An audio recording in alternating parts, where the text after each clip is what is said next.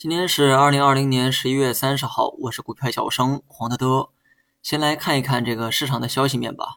今天呢，公布了制造业的 PMI 啊，为五十二点一，那么前值呢是五十一点四，在荣枯线的上方啊，继续保持着一个增长的态势。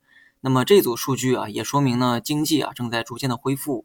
那么相比欧美的这个负增长，中国的表现呢，已经表现得很优秀了哈。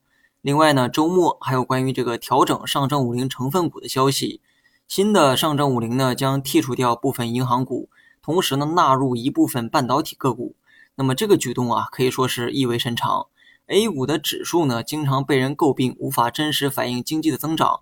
那么这一次啊，将科技股纳入到其中，无疑是想让指数更科学的反映经济的增长。同时呢，将这个半导体纳入到其中，正好也符合未来的发展战略。未来呢要发展科技，而现在提前把这个科技纳入到重要的指数，那么言外之意呢，就是想说明哈，科技呢是未来的增长核心，同时呢想让科技的这个增长带动指数的走牛。当然了，这不是我一厢情愿哈，而是上层的这个意图啊太过于明显，把目光放到十年以后就应该去赌科技，这是我今年也是未来几年都不会变的一个观点。那么最后呢，说一下大盘，年末市场的这个资金面很紧张。当然了，领导们也看到了这一点，所以呢，今天呢又放了这个两千亿的麻辣粉和一千五百亿的逆回购，同时呢，本月十五号又会开展一次麻辣粉对冲这个七号和十六号的到期。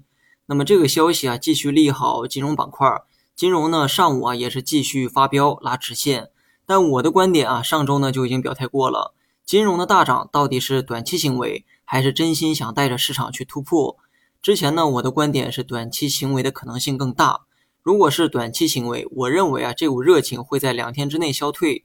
而算上今天呢，刚好是第二天，大金融呢上午啊仍在飙直线，飙到中午呢开始玩跳水，从上到下跳水六十四个点。世事啊总是那么难料，不管接下来怎么走，也不管还有没有反弹，这么大一根避雷针顶在脑袋上，难免会有压力。市场呢红红火火表现了两天。但是个股啊始终是跌多涨少，所以这个手上的操作啊还得谨慎一些。今天这一跌呢，未来三到四天啊都得预期调整。这期间呢会继续往下走，也会出现小幅反弹，但操作上我认为呢不会有明显的机会。而且今天是跳水的第一天，所以盘中继续回撤的动作你要给预期出来。目前呢仓位保持在三到四成比较合适。此外呢不要再做额外的激进操作。好了，以上全部内容，下期同一时间再见。